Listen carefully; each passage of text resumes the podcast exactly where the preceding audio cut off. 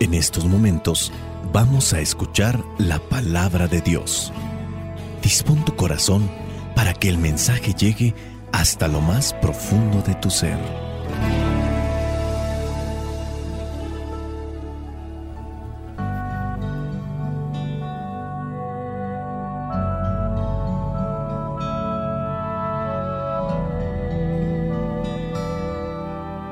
Este es el domingo número 19 del tiempo ordinario. La primera lectura corresponde al primer libro de los Reyes, capítulo 19, versículos 9 y versículos del 11 al 13. El versículo 9 dice así, Al llegar, entró en una cueva y allí pasó la noche pero el Señor se dirigió a él y le dijo, ¿qué haces aquí, Elías? Versículos del 11 al 13. Y el Señor le dijo, Sal fuera y quédate de pie ante mí, sobre la montaña. En aquel momento pasó el Señor, y un viento fuerte y poderoso desgajó la montaña y partió las rocas ante el Señor. Pero el Señor no estaba en el viento. Después del viento hubo un terremoto, pero el Señor tampoco estaba en el terremoto. Y tras el terremoto hubo un fuego, pero el Señor no estaba en el fuego. Pero después del fuego se oyó un sonido suave y delicado. Al escucharlo, Elías se cubrió la cara con su capa y salió y se quedó a la entrada de la cueva.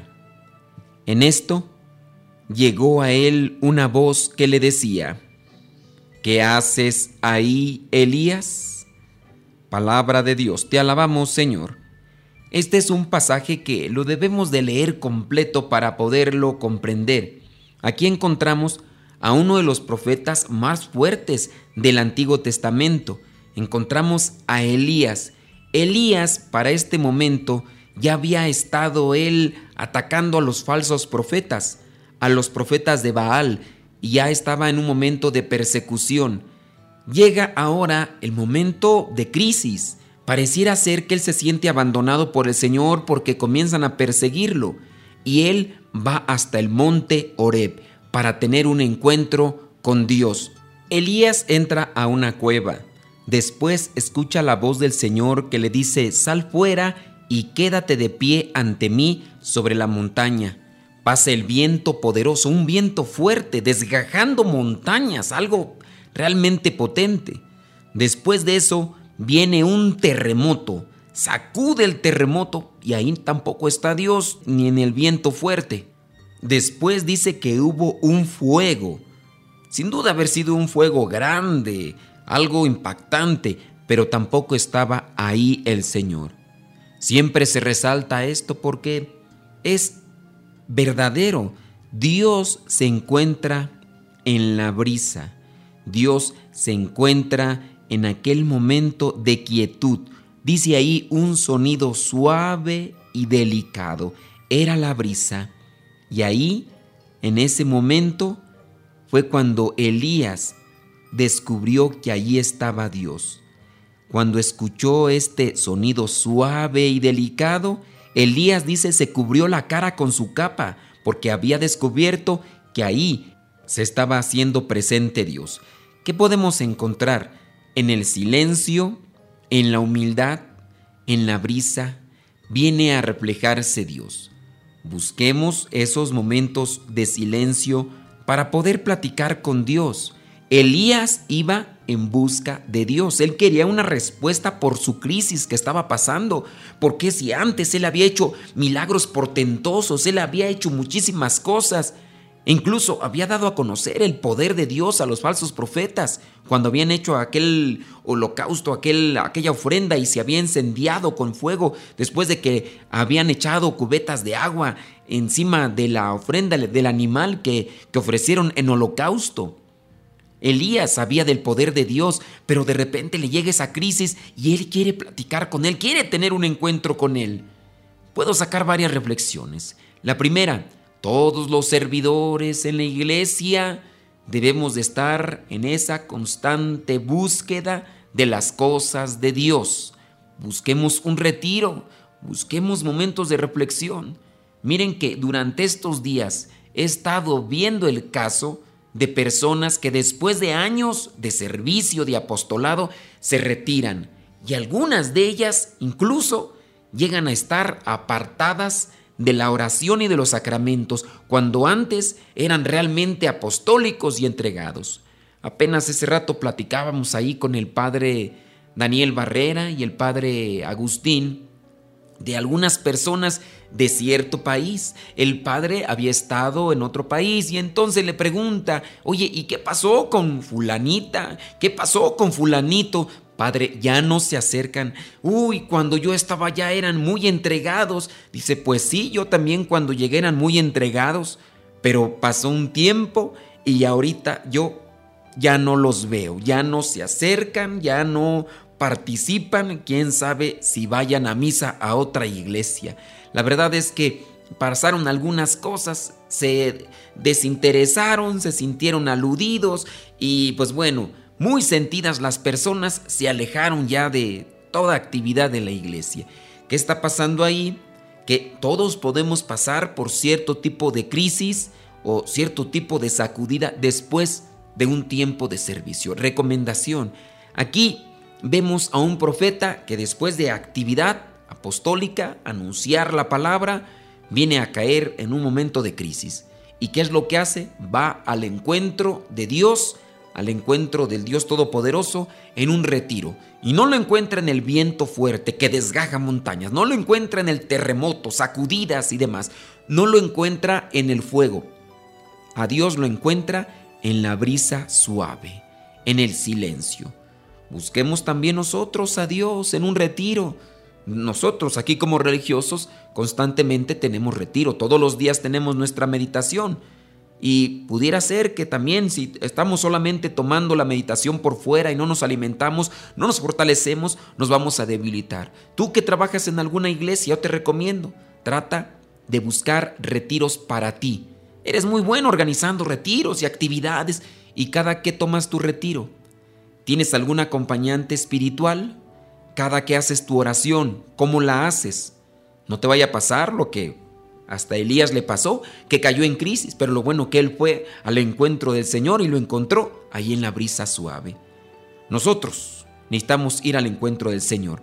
Vayamos a la segunda lectura de este domingo número 19 y corresponde a la carta a los romanos capítulo 9 versículos del 1 al 5.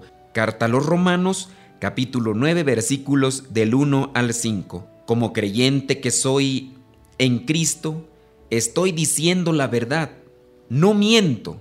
Además, mi conciencia guiada por el Espíritu Santo, me asegura que esto es verdad. Tengo una gran tristeza y en mi corazón hay un dolor continuo, pues hasta quisiera estar yo mismo bajo maldición, separado de Cristo, si así pudiera favorecer a mis hermanos, los de mi propia raza. Son descendientes de Israel, y Dios los adoptó como hijos. Dios estuvo entre ellos con su presencia gloriosa y les dio las alianzas, la ley de Moisés, el culto y las promesas. Son descendientes de nuestros antepasados y de su raza. En cuanto a lo humano, vino el Mesías, el cual es Dios sobre todas las cosas, alabado por siempre. Amén. Palabra de Dios, te alabamos Señor. Aquí encontramos que San Pablo está hablando desde el corazón. Como creyente que soy en Cristo estoy diciendo la verdad, no miento.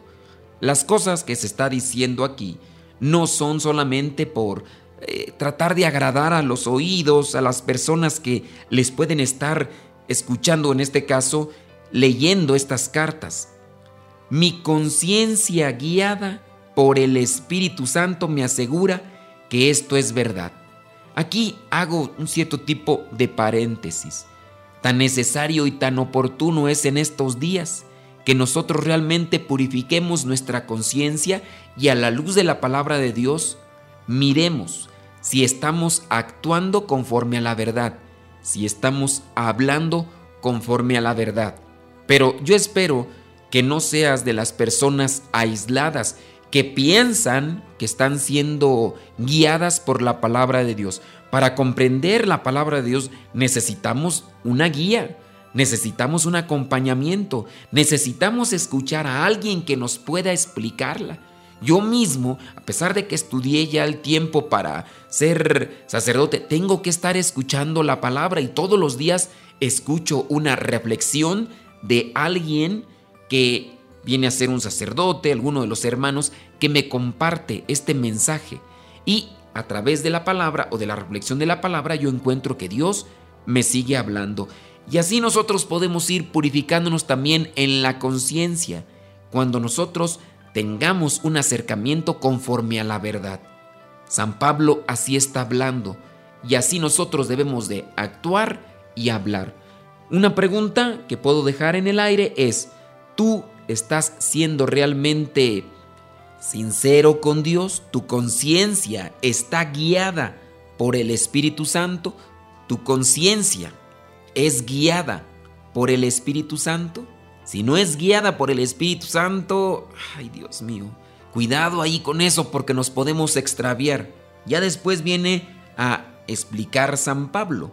Tengo una gran tristeza y en mi corazón hay un dolor continuo pues hasta quisiera estar yo mismo bajo maldición, separado de Cristo, y así poder favorecer a mis hermanos, a los de mi propia raza.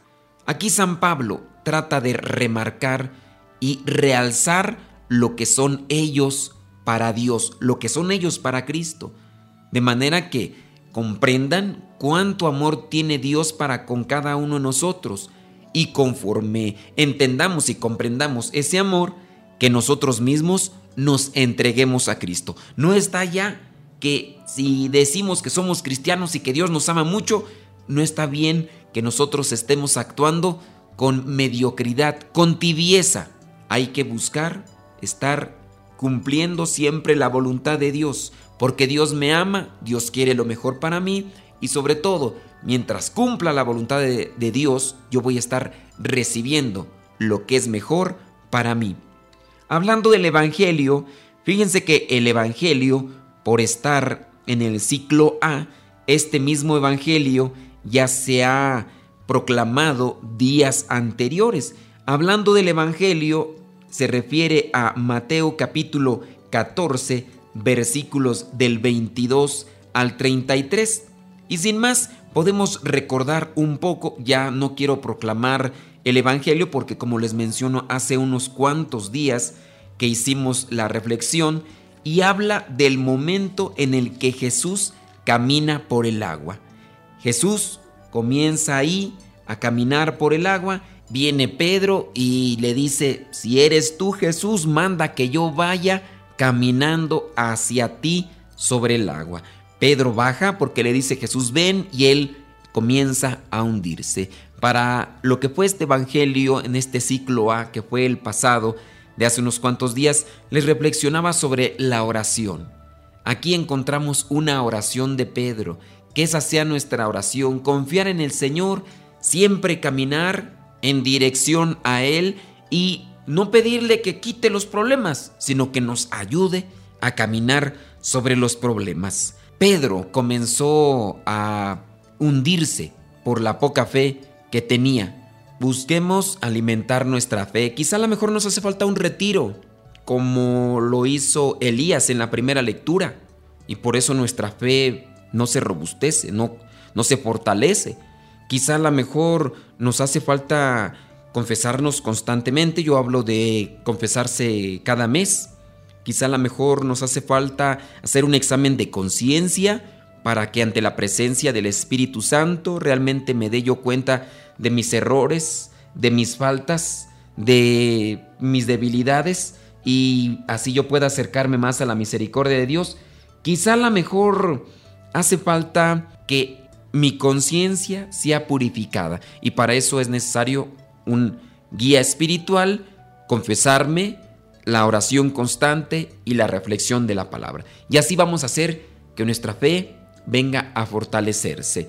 Que el Espíritu Santo nos ilumine, nos ayude, que las palabras que el día de hoy he compartido con ustedes también sean luz, que sean luces en tu camino para que puedas encontrar un mensaje que te pueda brindar alegría, que te pueda brindar esperanza, que te pueda animar y motivar a tomar la palabra de Dios todos los días, a hacer oración todos los días. Y que si no has tomado algún retiro, que si no has vivido algún retiro, lo hagas. Y que si eres persona de las que participan en grupos de iglesia, no pienses que por solamente servir, ya con eso te llenas de Dios. No, hay que buscar llenarnos de Dios mediante la oración, la reflexión y los retiros espirituales.